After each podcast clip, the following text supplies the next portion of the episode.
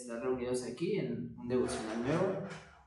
Eh, seguimos aprendiendo de la palabra de Dios juntos y esta vez me toca hablar a mí de Timoteo, del primer libro de Timoteo en el capítulo 5 y la lección de hoy eh, la estoy titulando como ¿Cómo corregir en el amor de Dios?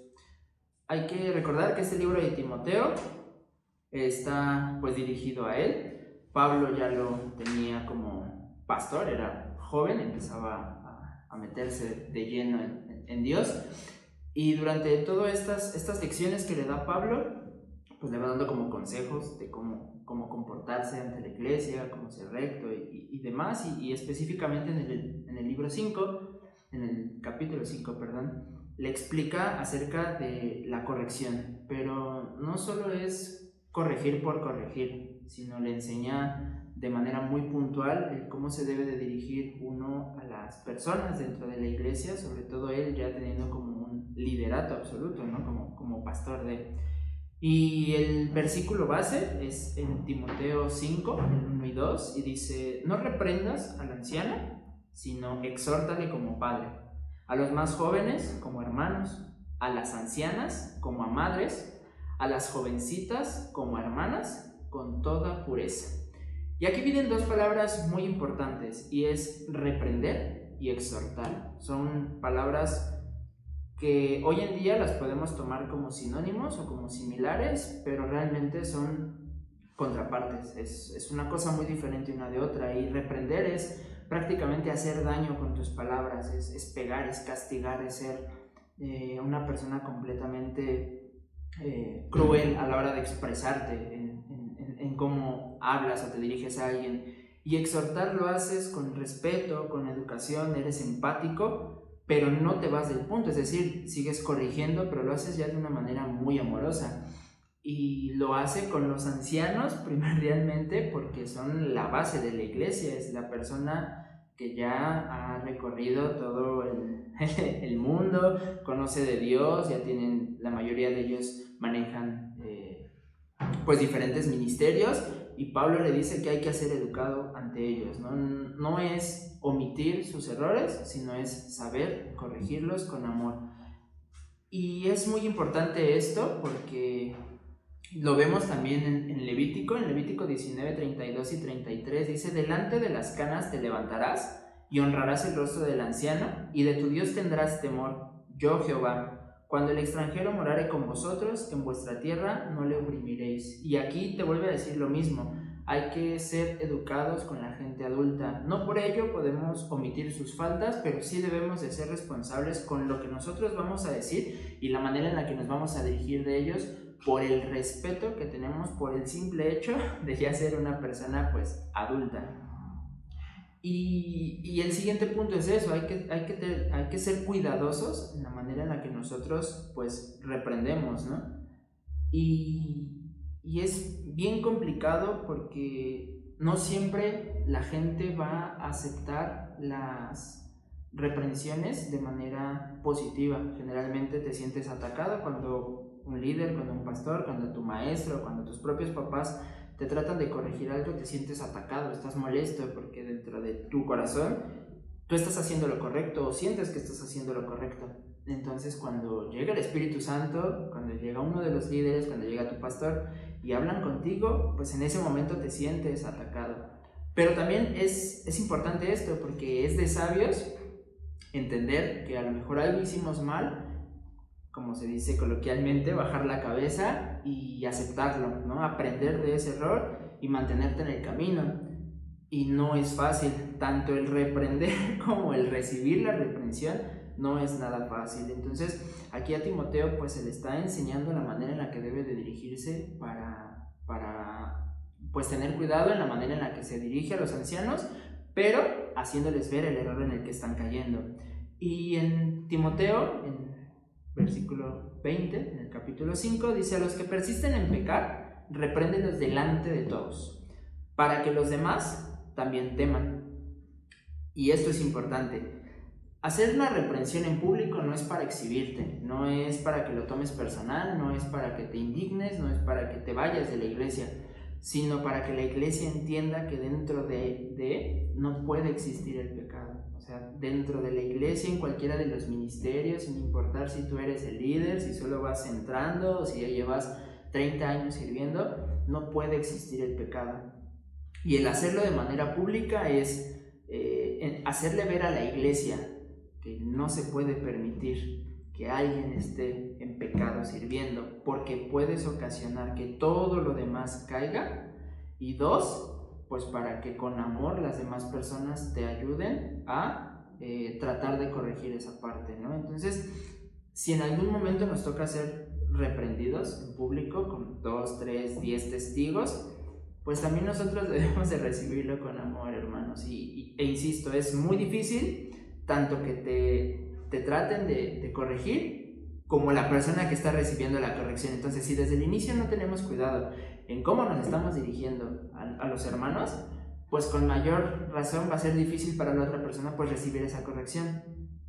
Entonces, eh, pues sí, hay que, hay que tener cuidado hay que ser conscientes que todos en algún momento pues llegamos a fallar y que el hecho de que pues nos corrijan eso es simplemente para beneficio de nuestra vida y dos eh, pues hay que tener muchísimo cuidado con nuestras palabras. Cuando estemos del otro lado y nos toque a nosotros hacerle notar a alguien pues sus errores no pero aquí viene como la, la, parte que, que, sigue de esto no pero debemos de ser como bien cuidadosos en, en cómo nos dirigimos a la persona que está cometiendo el error. Porque muchas veces a nosotros nos gana nuestro lado humano y cuando notamos que alguien se está equivocando, cuando notamos que algo están haciendo mal, entonces sale nuestro lado como más primitivo, más salvaje y empezamos a señalar y empezamos a decir de todo y ya nos quejamos de su ministerio y de su servicio y de la persona y de cómo es posible que siga ahí y infinidad de cosas.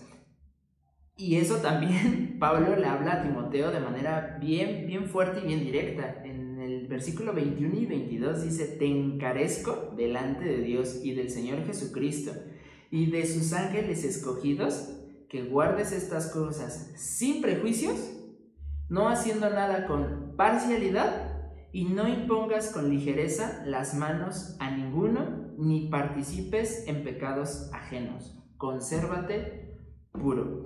Y este, estos dos versículos los desglosamos súper rápido para que nos quede claro.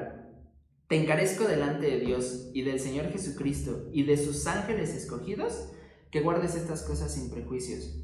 Él está poniendo como como primer punto, Dios, su Hijo, los ángeles, que son como los que nos están observando todo el tiempo, y es Él cómo nos vamos a dirigir a las personas que están entrando en pecado. No podemos hacer diferencia de rangos, de edades, de sexo, no podemos hacer diferencia en si es eh, nuevo, si es viejito, si lleva aquí este, sirviendo 20, 30 años, sino el pecado como tal recordemos que ante los ojos de Dios no hay pecado grande ni pecado pequeño, al final todos son pecados. Y que si no somos cuidadosos en erradicar de raíz esos pecados, poco a poco nos vamos convirtiendo en piedras de tropiezo. Pero también le dice a Timoteo que no podemos ser prejuiciosos y que no porque sea a lo mejor un anciano o porque sea un líder de ministerio lo tengamos que omitir y entonces digamos, ay, solito va a aprender y Dios va a hablar con él y entonces no nos metamos porque pues él es líder de ministerio o es un hermano que lleva aquí toda su vida y pues como yo me voy a, meter con él, ¿no? Entonces, aquí le dice pues que actúe de manera correcta ante los ojos de Dios, que no lo haga con prejuicios, que no sea una persona pues grosera, porque pues ya lleva varios, varias instrucciones de parte de Pablo. Y dice no haciendo nada con parcialidad, y es lo mismo, no podemos tomar en cuenta la jerarquía de las personas. No podemos simplemente omitir y decir, ah, bueno, es que pues es líder del Ministerio de la Alabanza, o es el líder del Ministerio de Ujieres, o es que es un hermano que pues ya lleva con nosotros muchísimo tiempo. Realmente no funciona así las cosas con Dios. O sea, si Dios nos está dando la instrucción de interceder por alguien que está equivocándose, pues lo tenemos que hacer con todo el amor del mundo, pero lo tenemos que hacer. Porque si no, al final nosotros estamos contribuyendo a ese pecado, porque nosotros estamos haciendo omisión de él, como si no existiera, y no es así. Entonces, si dentro del Espíritu Santo está que nos permita a nosotros corregir, pues entonces lo debemos de hacer si no está dentro del Espíritu Santo o no estamos siendo movidos por el Espíritu Santo, pues entonces no es nuestra responsabilidad hacerlo y ya le tocará a alguien más. Por eso es que hay que tener cuidado con esa parte, de no hacerlo con prejuicios. Porque cuando alguien se equivoca, para nosotros es muy fácil señalarlo y decir, ah, es que tú estás haciendo estas cosas mal, o es que yo lo estaría haciendo de esta manera y pues eso no es correcto. Entonces, si no es por parte del Espíritu Santo, pues obviamente va a salir nuestro lado humano y lo vamos a hacer criticando y no exhortando con amor. Entonces nos estaríamos saltando pues la primera enseñanza que nos pone Pablo, ¿no? Y que no es exhortar y no reprender. Entonces si desde el principio estamos reprendiendo, pues quiere decir que ya estamos haciendo las cosas mal. Y después dice, no impongas con ligereza las manos a ninguno. Esta parte en específico es súper, es, es muy especial porque bueno, sabemos que imponer las manos es cuando la iglesia intercede por ti, entra en oración contigo, es la cobertura que te da la iglesia a ti como, como ser humano. Entonces, antiguamente cuando alguien pecaba, se apartaba de la iglesia y regresaba a la cobertura de Dios, la iglesia oraba por ellos, se le daba esa cobertura de, de bendecirlo. Entonces dice eh, que no imponga las manos con ligereza a ninguno, es decir, si alguien falló, se tuvo que apartar de la iglesia para que estuviera en corrección. Y quiere regresar a la iglesia, pues no puede regresar inmediatamente, eh, a lo mejor en el, en el ministerio en el que ya estaba o con el puesto en el que ya estaba, porque primeramente deberá ser probado por Dios dentro de la iglesia. No podemos simplemente creer que la gente cambia de la noche a la mañana y no porque dudemos de Dios, sino porque lleva un proceso todo esto. La corrección de Dios lleva un proceso. Entonces nosotros tampoco nos podemos estar saltando ese proceso. Y si esa persona está pasando por fuego para que sea transformada completamente para y por Dios, pues entonces nosotros no podemos saltarnos ese proceso y decir, bueno, aquí no pasó nada, ya impusimos manos por ti, ya la iglesia te, te cubre y entonces pues tú sigue como si no hubiera pasado absolutamente nada, ¿no? Entonces también aquí nosotros debemos de ser cuidadosos en esa parte. No se trata nuevamente de juzgar a las personas y de que una vez que regresen tenerlos ahí apartados y como apestados, pero tampoco se trata de pues que nosotros a nosotros nos corresponda fingir que no hubo nada, ¿no? Entonces, si Dios está en este proceso, pues eh, él debe de continuar en ese proceso. Nosotros no podemos meternos en lo que Dios esté planeando con la vida de ellos y con la vida de nosotros cuando nos ha tocado ser corregidos y pues seguirnos manejando con amor hacia las personas. No olvidemos que pues al final por algo Pablo le está enseñando en este orden a ser cuidadoso con los ancianos, a saber dirigirse a las personas, a no omitir pecados sin importar el rango en el que esté pero tampoco tomar a la ligereza cuando las personas pues reconozcan este pecado y pues regresen a la cobertura de Dios, ¿no? Y por último, ya como para cerrar este, este tema, en el último, eh, en el versículo 8 dice, porque si alguno no provee para los suyos y mayormente para los de su casa, ha negado la fe y es peor que un incrédulo.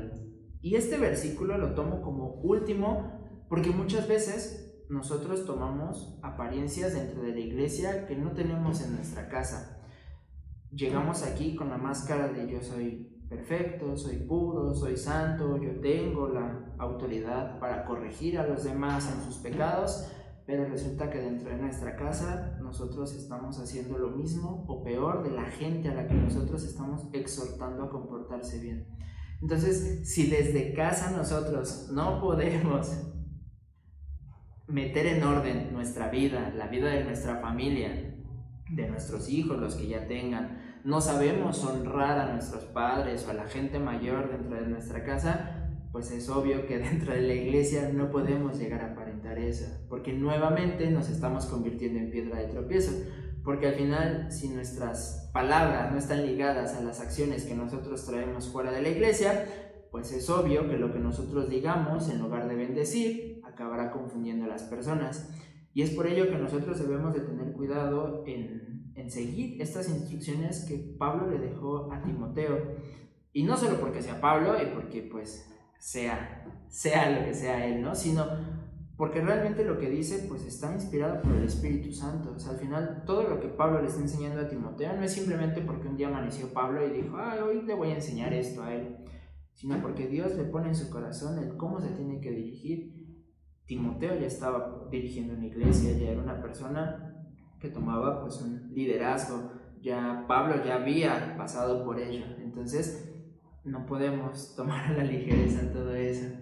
Y pues es complicado, hermanos, repito, corregir y ser corregidos. En ningún momento de nuestra vida va a ser fácil, pero si todo momento estamos bajo la cobertura del Espíritu Santo, entonces, pues aunque sea muy complicado, sea incómodo o nos duela si nos toca ser corregidos, pues debemos aprender a recibirlo con amor, porque al final, si Dios nos está corrigiendo es porque nos ama.